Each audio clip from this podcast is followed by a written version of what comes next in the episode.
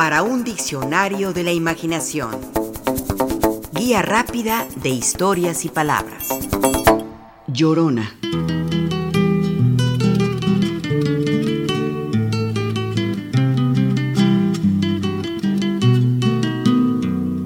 ¿Quién no sabe esa gran canción popular que cantamos casi de memoria, con mexicana tristeza, con mexicana nostalgia, con mexicana amorosidad?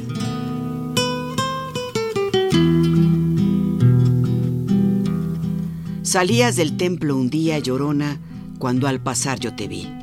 El verso se repite para continuar. Hermoso huipil llevaba, llorona, que la Virgen te creí.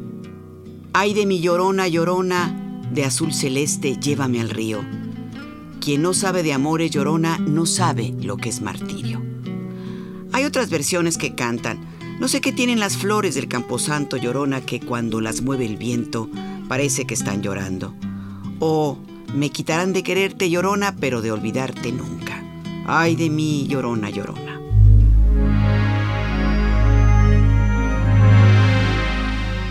Pero ¿quién es la llorona? La llorona de la canción es una mujer doliente, sí, pero hermosa, que inspira amor. Pero también tiene su lado umbrío, malo, criminal.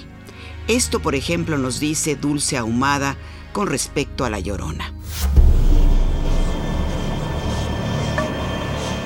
Se cuenta que la Llorona es una mujer que deambula por las calles de la Ciudad de México en busca de sus hijos, a los que ella misma asesinó enloquecida durante una noche. Dicen que aparece en lugares por donde alguna vez pasó un río. También se dice que es una mujer muy bella, vestida de blanco. Otros mencionan que solo se alcanza a ver su silueta que flota. En lo único que coinciden es que siempre que se deja ver se escucha un largo y aterrador grito. ¡Ay, mis hijos! Hay quien define el origen de esta leyenda en el inicio de la época colonial recién conquistada, México Tenochtitlan. Se cuenta que una mujer de origen indígena era amante de un caballero español y cuando ella le pidió formalizar la relación, él se negó porque pertenecía a la alta sociedad.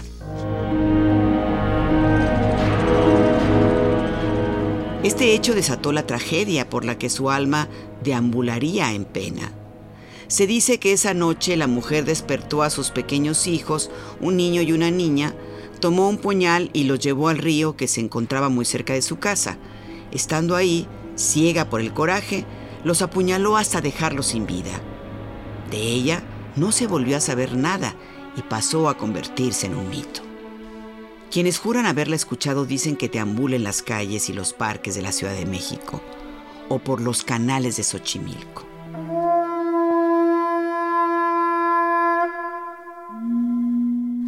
Fray Bernardino de Sagún recoge la leyenda de la diosa mexica Cihuacóatl, la deidad responsable de la fertilidad de la tierra y la existencia del hombre uno de los auguros previos a la llegada de los conquistadores españoles.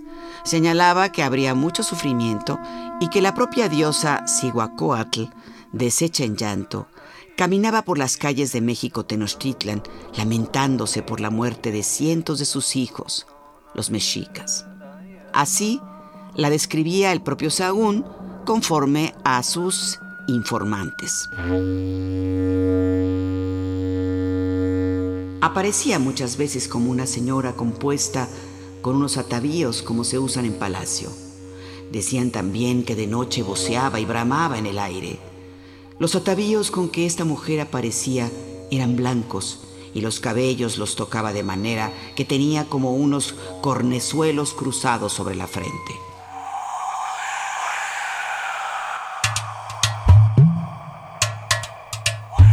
Para mayor noción de qué tan importante era Cihuacóatl y por qué se le relaciona con la llorona. Es porque se trataba a sí mismo de la deidad de las mujeres que morían en el parto, ante ríos de sangre y alaridos enormes de dolor. De hecho, a una de estas mujeres muertas le llamaron Chocasíhuatl, nombre compuesto por las palabras llorar y mujer y se aparecía por las noches entre gritos y lamentos por haber perdido la vida y la de su hijo. En realidad se trataba de mitos muy esparcidos a nivel mesoamericano, es cierto, pero también latinoamericano.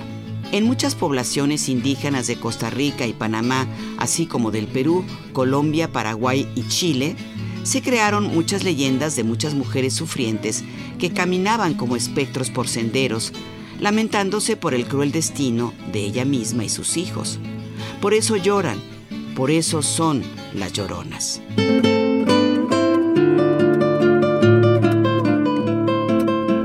En Veracruz, ya en pleno siglo XIX, había una llorona, tal y como la retrata en un poema el escritor y médico Manuel Carpio, nacido a finales del siglo XVIII.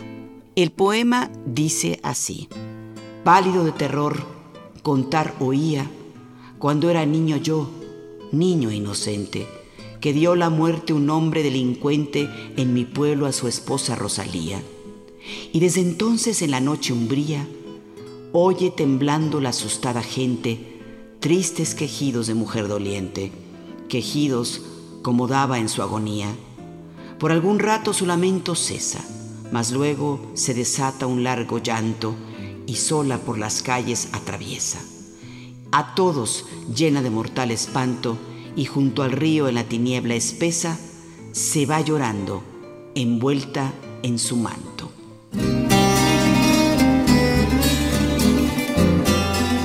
En Colombia, el poeta Gelman Pardo da su propia versión contemporánea de una llorona que deambula por aquel país.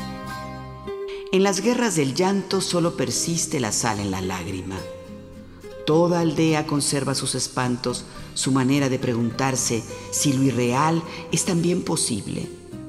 En Catalpa, por ejemplo, se oye el torpe rastro de la llorona, un ronroneo en los matorrales prohibidos de lo lejano.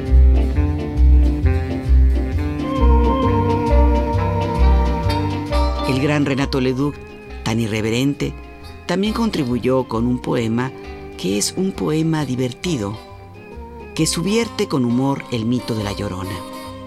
¿Quiere usted sonreír un poco? Aquí está el poema. No enturbie, señora, la luz de tus ojos. No llores, señora, porque el llanto afea y el riñón inunda de hirientes abrojos, pues quien mucho llora, muy escaso mea. Si fue por tus hijos, cesa ya tu llanto. Si fue por tu amante, con mayor razón. Llorona, la muerte nunca es para tanto. Y hay que hacer de tripas, dicen, corazón.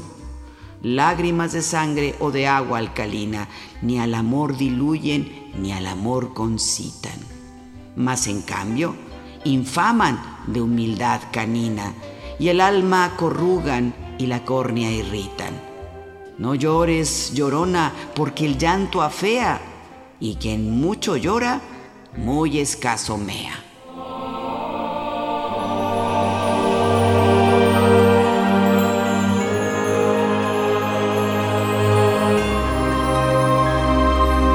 Nos podemos reír con ese poema y alabar el ingenio de Renato Leduc, pero lo cierto es que detrás del mito de la llorona se esconde mucho sufrimiento, mucho dolor. Las lloronas como fantasmas tal vez no existan, pero sí existen las lloronas, esas otras mujeres sufrientes, las madres buscadoras, a quienes la delincuencia organizada les ha arrebatado a sus hijos. Madres que por cientos, por miles, se lamentan como la llorona. ¡Ay, mis hijos! pero que son incansables en su afán de encontrarlos muertos o preferiblemente vivos. Ay, mis hijos, ay de mí, llorona.